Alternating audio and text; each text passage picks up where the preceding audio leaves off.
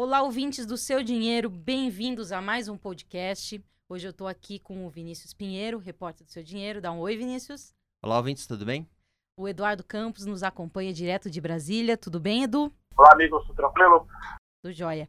Bom, pessoal, vamos aos highlights da semana. Foi uma semana aí bem agitada. A gente teve a reforma da Previdência finalmente passando na CCJ e agora seguindo para a comissão especial. A gente tem o dólar perto de 4, tem toda uma discussão aí se veio para ficar esse patamar ou não. É, o primeiro trimestre dos balanços das empresas, né? A gente já tem alguns números para comentar. E a guerra das maquininhas, que esquentou bastante essa semana. O Vinícius vai trazer bastante informação legal aí para gente. Para começar, vamos com o Edu, que está direto de Brasília. Edu, finalmente passou a reforma da Previdência na CCJ. Você estava lá naquela sessão que foi um. Foram o quê? Oito horas de pé? Como é que foi isso? Não, não. CCJ é sempre um parto aqui em Brasília. Chegar super cedo, então a sessão começava às duas e meia, mas umas onze horas da manhã. Eu fui para a fila, sendo que já tinha gente que tinha chego lá por volta das 10 para conseguir um lugar melhor para sentar, onde você consegue apoiar o computador. Então você fica o dia inteiro lá sentado com o computador no colo. É, a sessão em si durou quase nove horas, mas foi. Né? É... Finalmente, né? Eu, eu achava que não ia, viu, sinceramente. Não, essa questão de não ir não, não, não tinha como. A questão era é, quanto tempo ia demorar. Era para ter sido um processo muito mais rápido, afinal de contas, a CJ é meramente um ponto burocrático na reforma, você simplesmente atesta que nenhum dos artigos ali fere a Constituição. E geralmente os projetos passam rápido na CCJ. Mas ali mostrou, isso mostrou o quê? Essa dificuldade do governo, ou o aprendizado, né, podemos ver dessa forma, com relação às negociações políticas. Né? Então, foi para um lado, foi para o outro, mas a, a decisão que fez a CCJ passar foi o momento em que o Centrão, que o governo resolveu fechar a negociação com o Centrão. Porque a oposição faz muito barulho. Eles são poucos, mas são muito barulhentos. Só que eles não têm voto. Né? E o governo sozinho também não tem voto. Então ele tem que compor. Ou, ou o Centrão compõe com o governo e faz a coisa andar, ou o Centrão compõe com a oposição e faz a coisa ser um pouco mais lenta. O Edu, e qual que é a tua avaliação é, sobre esse processo aí na CCJ e o, e o que, que esperar agora para a comissão especial? Você acredita que a tramitação aí vai ser um pouco mais fácil ou a gente deve ter aí mais barulho? É, teve um processo de aprendizagem ali na CCJ, tanto de parte do governo principalmente do relator, o Francisquini, Felipe Francisquini. Na última sessão ele estava bastante rígido com relação a todas as manobras que a oposição fez para postergar. Ainda assim a sessão se arrastou bastante, mas você tem um aprendizado de negociação do governo, que ele já chegou, CCJ abriu naquele, naquela terça-feira, um governo tendo os 48 votos. Tá? Então, é, por que, que demora tanto? Você tem que fazer essa composição, composição, eles conseguiram colocar os requerimentos e tal. O governo já está mais azeitado, está mais costurado nessa negociação do centro com o governo. É, não que o centro apoie o governo, esse é um ponto importante. A gente está vendo isso já nas discussões aqui para a comissão especial, principalmente do presidente, né, que tem falado que, apesar do governo, ele apoia a agenda de reformas. E essa é uma postura que vem sendo desenhada pelo Centrão. Então a questão é, o governo, entre aspas, não atrapalhando, né? inclusive depois posso contar um episódio da, da terça-feira que mostrou bem essa, essa rusga entre governo e Centrão, é, a reforma pode caminhar de forma muito mais tranquila agora na comissão especial. É, tivemos um, um ganho de capacidade de negociação política do governo, talvez seja um pouco mais suave essa, essa tramitação agora o governo parece mais disposto a ceder ou a negociar ou a fazer as trocas necessárias. A questão ali é até que ponto o governo vai ceder. E a gente já tem um corte, né, um corte, uma linha d'água para se falar, que o próprio presidente Bolsonaro falou na linha dos 800 bilhões, apesar de ter desmentido depois. Eu acho que o processo pode ser um pouco mais, um pouco menos conflituoso, mas isso é só uma expectativa, porque política é, é muito difícil. Pode estourar um escândalo no meio do caminho, ter uma briga, um, um, um desentendimento de, por causa de uma mensagem de Facebook ou Twitter. Rolar um tchutchuca, um tigrão. Azedar novamente a relação. Hein, Edu, conta aí o que você ia falar, hein? Qual que é o babado que rolou aí em Brasília, com o Centrão? Não, é o seguinte, na, na, na, na terça-feira, na CCJ, na, na comissão, é, no meio da tarde ali, mais ou menos, apareceu a Joyce Hasselman, que é líder do Congresso, pediu o tempo de liderança dela e começou a falar, falar, falar e, e inflamar a oposição. Exatamente no modo contrário da estratégia que estava sendo montada, que era falar o mínimo possível para não atrasar ainda mais o andamento da comissão. Assim que a Joyce Hartmann largou o microfone, a Turmaia, que é do, do, do DEM, se não me engano, pegou e falou que ela, se o governo continuasse obstruindo, ele ia retirar os deputados da sala da comissão. Uma, uma fala bem forte, uma, uma canelada, uma porrada forte mesmo, para falar, ó, a gente está querendo ajudar, mas o governo em si não pode atrapalhar, entendeu? Então é mais ou menos essa a relação. Ô, é, Edu. De um, de um, grupo coeso, que sabe o, o que, que é que negociar, como votar e como fazer. Você está nesse pessoal que é, chama de centrão, centrão ficou um pouco pejorativo, né? Eles agora estão querendo ser chamados só de centro, esse tipo de coisa.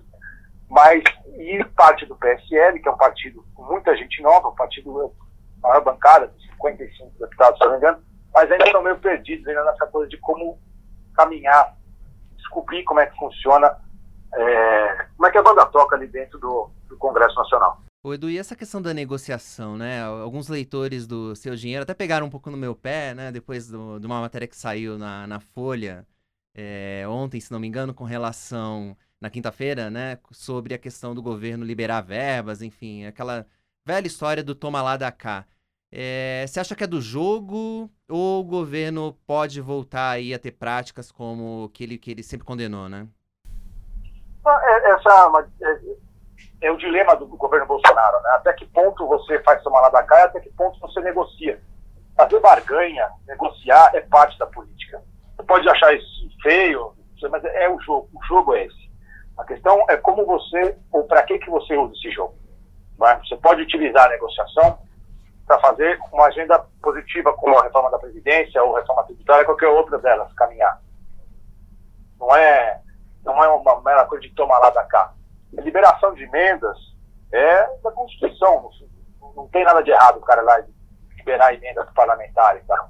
Sobre esse, essa matéria da Folha, que acho que era 40 milhões, uma coisa assim, por deputado, é, Rodrigo Maia falou sobre isso de uma forma muito clara, entendeu? Falou assim, olha, não teve troca, até porque você negociar 40 milhões para um deputado, que, que, tipo de obra, que coisa que ele faz com 40 milhões na base de votos dele, entendeu? Não faz um pedaço de calçado.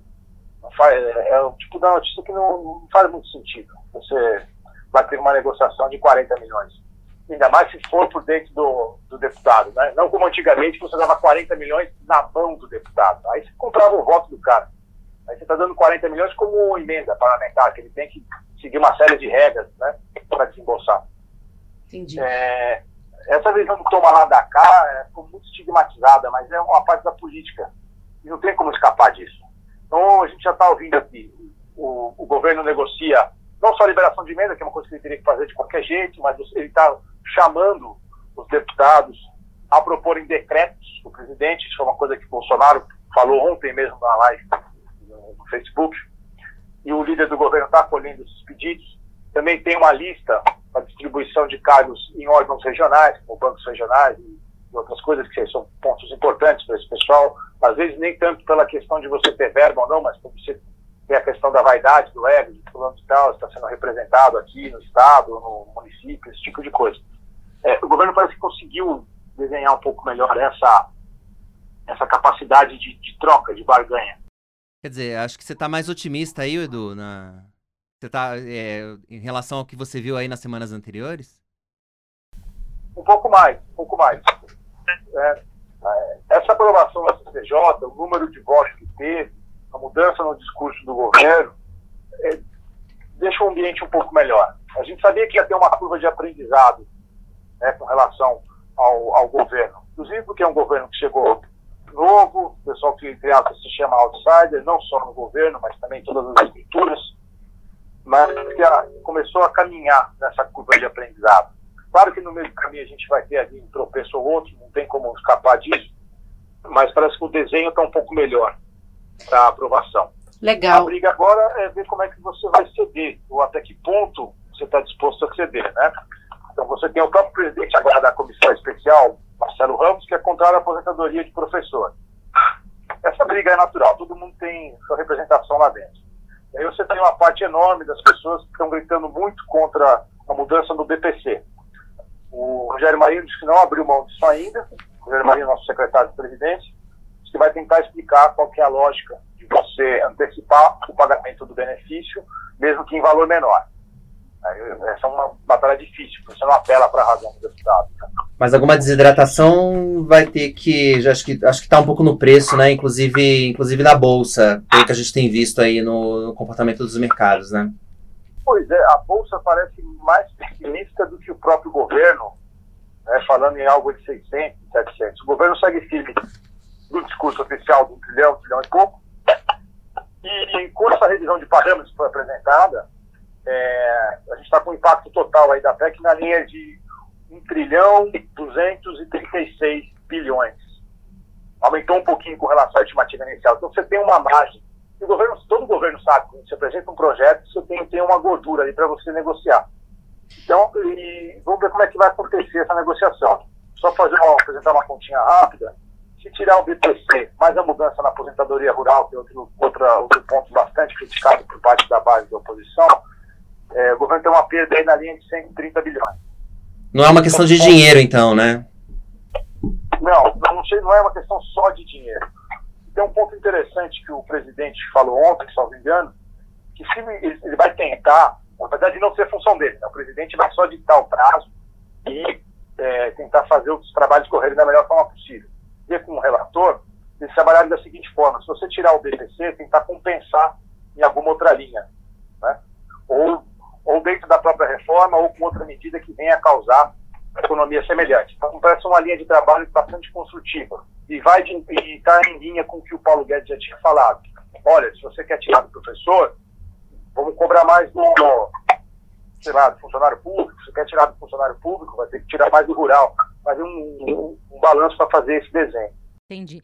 É, Edu, só para lembrar aí para o leitor, né, porque que a gente está de olho aí nessa, nessa movimentação, Uh, o mercado financeiro está acompanhando todas as movimentações em Brasília, tanto a capacidade do governo de articular com o Congresso, quanto todo esse andamento aí em relação à, à reforma da Previdência, que é considerado um tema-chave para a recuperação da economia brasileira e, e, deve, com certeza, cada vez que tem algum, alguma novidade, a gente reflete aí na Bolsa, reflete nas ações. Então, é um tema que, que com certeza o investidor tem que ficar de olho para acompanhar aí, para saber o, o que, que vai acontecer com o seu dinheiro. Agora é só. É, eu diria, diria que isso é um tema fundamental, porque todo, todas as outras ações do governo estão bastante amarradas à reforma da Previdência. Por isso que a gente está vendo essa parada de atividade, essa coisa mais lenta, essa percepção de que não é ação. Né? Todo mundo esperando o primeiro movimento, que seria a reforma, para depois passar adiante todas as outras agendas. É, agora no, nos mercados, né, além desse tema da, da Previdência, que deve, deve pautar todo mundo aí ao longo do ano, a gente começou essa semana, semana passada já tiveram alguns, mas começou mais fortemente essa semana a temporada de balanços financeiros das empresas. Então é quando as empresas divulgam o resultado delas, no caso a gente está falando aí do período de janeiro a março, né, o primeiro trimestre. Então agora deve ter uma sequência aí de companhias é, apresentando o seu número e é o momento que o investidor ele vê se aquela ação que ele comprou, como que está indo a gestão, se o resultado está indo bem, Dependendo do, do, número que vier, você pode aí esperar uma alta ou uma queda das ações. É, essa semana a gente começou aí, em geral, sempre os bancos saem na largada. Essa semana a gente teve o Bradesco com o balanço. Vinícius acompanhou. O que, que você achou do balanço do Bradesco, Vinícius? É, antes de mais nada, dizer que não deu nem muito tempo de sentir saudade, né? Como a gente escreveu lá no Seu Dinheiro, porque essa temporada de balanços do primeiro trimestre ela vem colada com a divulgação de resultados de 2018, porque as empresas têm ali o prazo legal até 31 de março para divulgar os, os resultados de 2018. Depois ela já tem que começar a divulgar os resultados do primeiro trimestre, né? Então a gente teve algumas empresas, né, é, como lojas Renner, tivemos algumas varejistas, né? É, tivemos aí a Via Varejo, mas acho que o grande destaque mesmo é o setor financeiro, é onde ali, onde as pessoas mais gostam de acompanhar e com razão, porque a gente está sempre falando na casa de bilhões, né? A gente tem que. Já escrevi muitos bilhões na minha vida, pena que não vi muitos, né? Ou nenhum, no caso. É, e o Bradesco, entre os grandes bancos, foi o primeiro é, a soltar e confirmou aí a escrita, né? Como trimestre após trimestre, né? Como um reloginho ali. É, mas foi ainda melhor do que o esperado. O banco aí registrou um lucro de 6 bilhões e 200 milhões de reais ali, só isso só nos três primeiros meses do ano, né? Só de janeiro a março. Isso significa aí um aumento de 22% em relação ao mesmo período do ano passado. Quer dizer, não é nem crescimento chinês isso, né? Então, realmente. Já estava bom e conseguiu ficar melhor. Esse é um clássico. Exatamente. Foi ótimo. E eu também, um outro indicador na hora da gente uh, analisar balanço de banco, que é muito importante, é o, o retorno, a rentabilidade. Né? Uma maneira da gente comparar banco com banco, que embora eles sejam grandes, são enormes, eles têm tamanhos diferentes. Né? O Itaú é maior que o Bradesco, que por sua vez é maior que o Santander. Então, o, o Bradesco teve um retorno aí de acima de 20%, né? Teve um retorno de 20,5%, algo que ele não alcançava aí desde 2015. Então, realmente foi um ótimo resultado aí em vários, em vários sentidos, né? E é legal falar um pouquinho, geralmente quando eu escrevo sobre balanços de bancos, é, as pessoas comentam na matéria, falando mal, criticando, às vezes me criticando, né? Eu sou, assim, eu sou só o um mensageiro ali, as pessoas muitas vezes criticam ali é, os bancos por terem lucros bilionários. É, eu acho que cabe a gente fazer um, um, comentário em cima disso, né?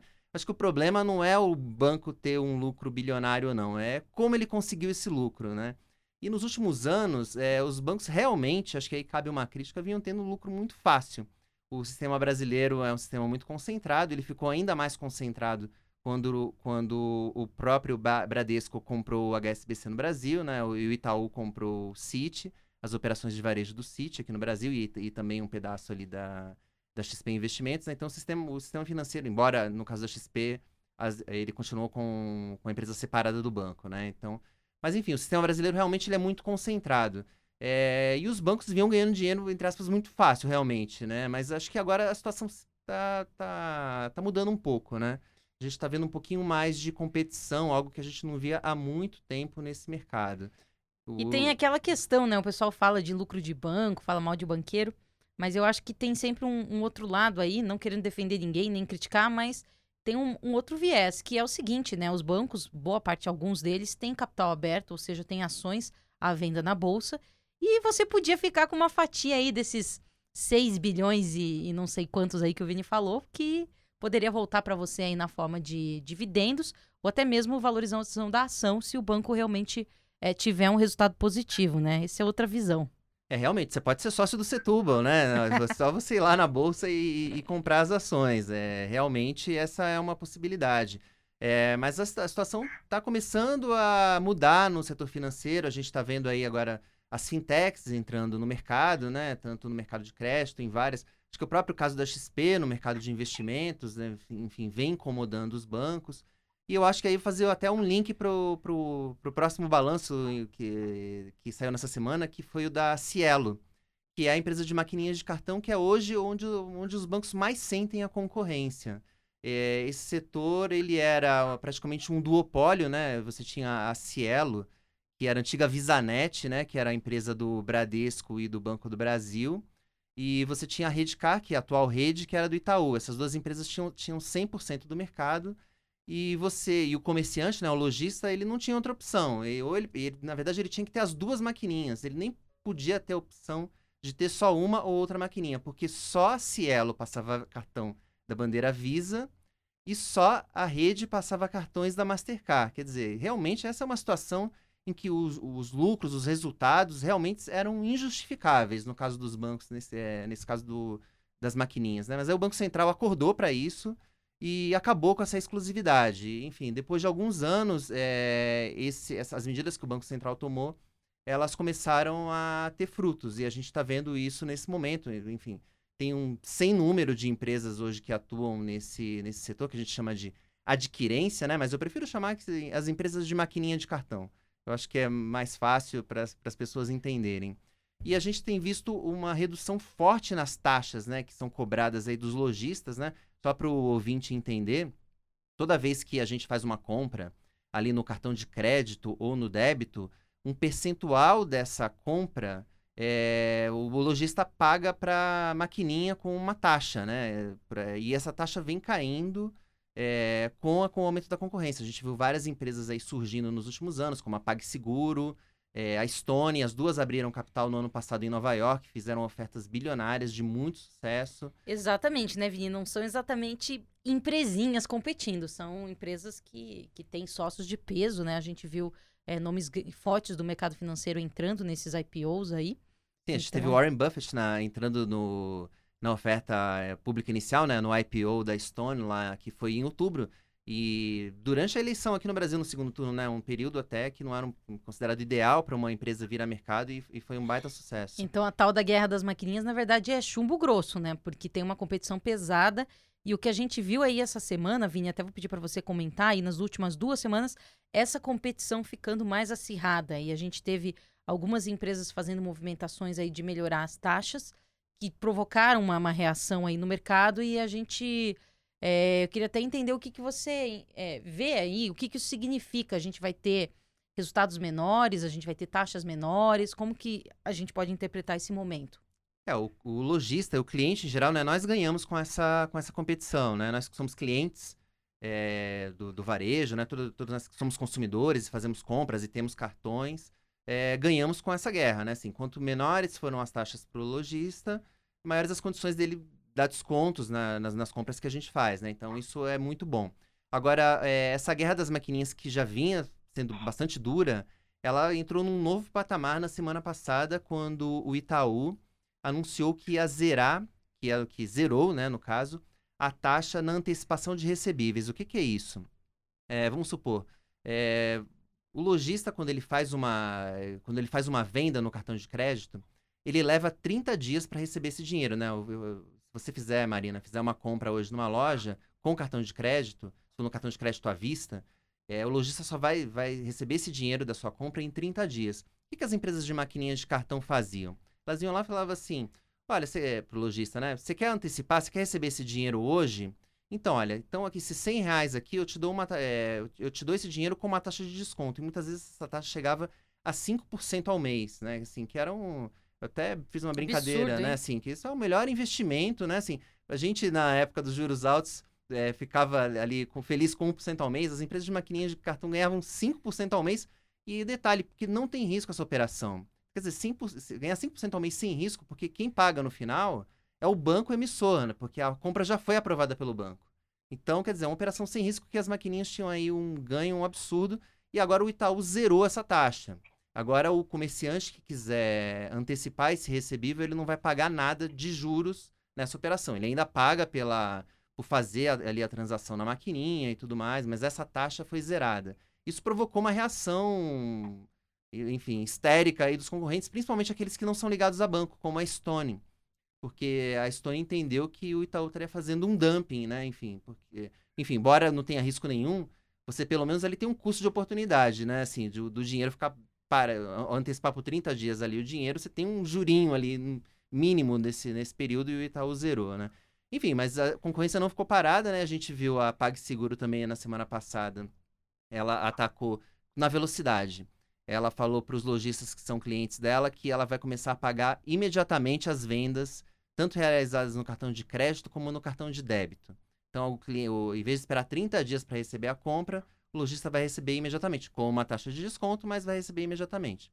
E a Cielo, que é a nossa empresa aqui que, de capital aberto, é, listada na B3, sofreu bastante com, essa, com, com esses novos movimentos da concorrência e também lançou o seu, seu movimento, né? Enfim, eles anunciaram também o pagamento instantâneo, assim como a PagSeguro, e agora eles também vão, eh, eles vão devolver o dinheiro da maquininha que o lojista paga, né? Aquela maquininha não é de graça, né? Aquela que fica no comércio, as empresas costumavam cobrar um aluguel, agora elas estão vendendo só também. para te dar um te dar um exemplo aí, eu- você falou dessa guerra das maquininhas, como é rápida a movimentação. Um amigo meu tem uma lojinha aqui, perto do prédio, e ele estava com a máquina da Cielo, e aí ele viu esse, essa notícia da movimentação da rede, ligou lá para xingar na Cielo, descobriu que ele estava pagando 179 reais por mês pela maquininha, Que absurdo. mais quase 5% para antecipar cartão de crédito e 3% para débito. É um absurdo as taxas que estão cobradas. Absurdo. É, realmente, acho que a Calcula discussão, esse zero também é, é justo, né? É a concorrência, né? Eu acho que é isso, assim. Você acaba tendo algumas distorções ficando evidente. Claro que essa discussão que você trouxe do zero, é, se é dumping, se não é dumping, ela é válida. É, o CAD vai olhar isso, né? Vão olhar, mas assim, do jeito que estavam aquelas taxas, realmente não dava pra ficar, né? Tem que entrar gente nova aí, deixar concorrer na praça, quem dá mais e o, e o cara da lojinha lá do prédio do Edu que vai escolher, né? É assim.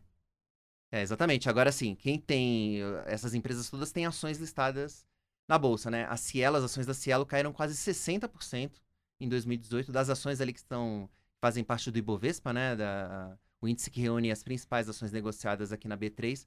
A Cielo teve a maior queda no ano passado.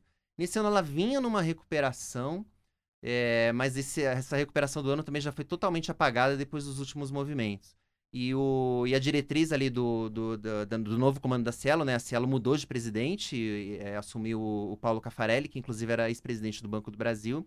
É, a nova diretriz é que eles vão entrar para concorrer mesmo. Eles vão abrir mão de preço para defender a liderança de mercado, né? Porque, enfim, apesar do, do, do, crescimento das maquininhas concorrentes nesses últimos anos, a Cielo ainda é a líder de mercado.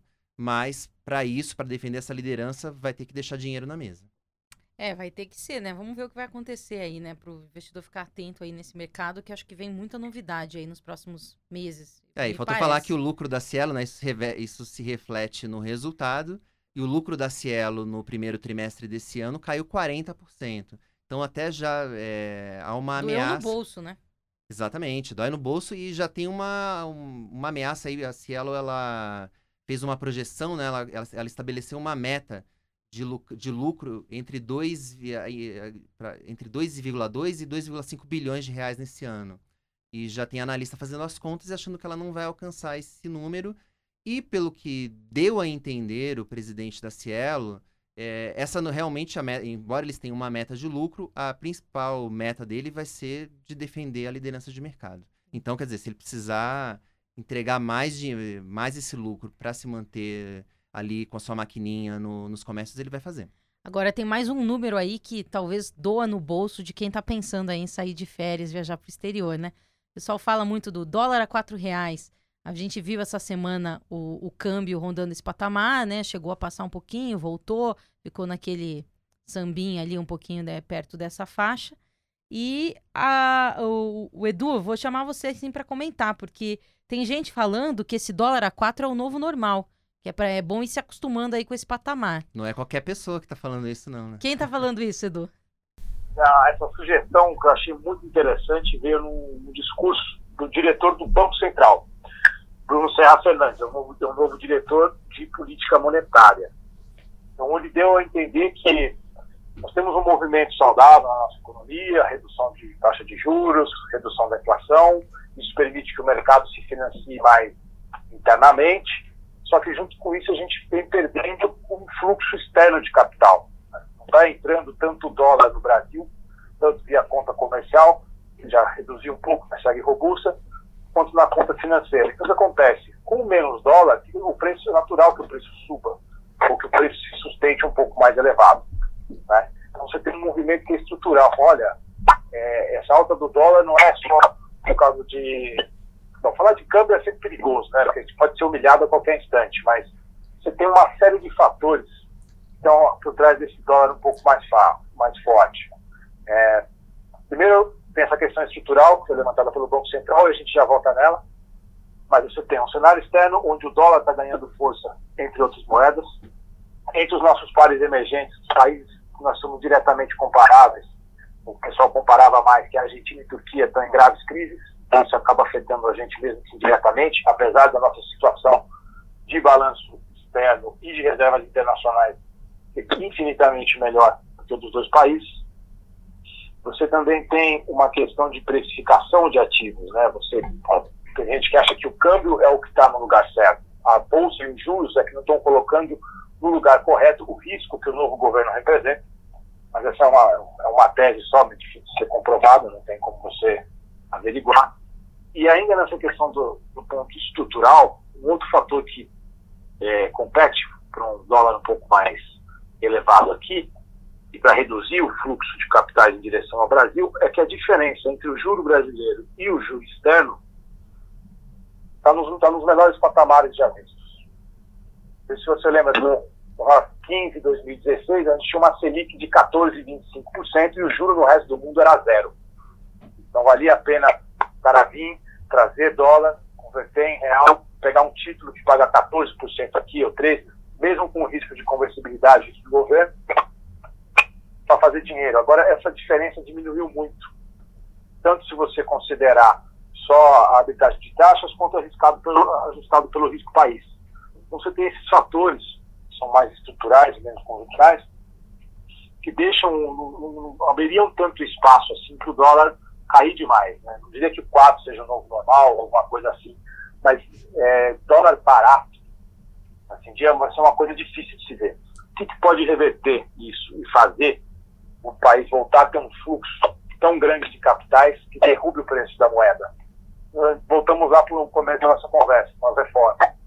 Não, uma sinalização positiva, um aceno ou aprovação de fato da reforma pode trazer uma nova onda de investimento, de capital externo, e com isso você tiraria essa pressão sobre a cotação da moeda americana. O Edu, acho que vale dizer vai... que Edu, vale dizer que o investidor estrangeiro ainda não entrou né, nessa onda de valorização da bolsa. Desde a, desde a eleição do, do Bolsonaro, o estrangeiro ainda não entrou aqui na Bolsa Brasileira, né? Quer dizer, então, com a aprovação das reformas, isso pode vir a acontecer, né?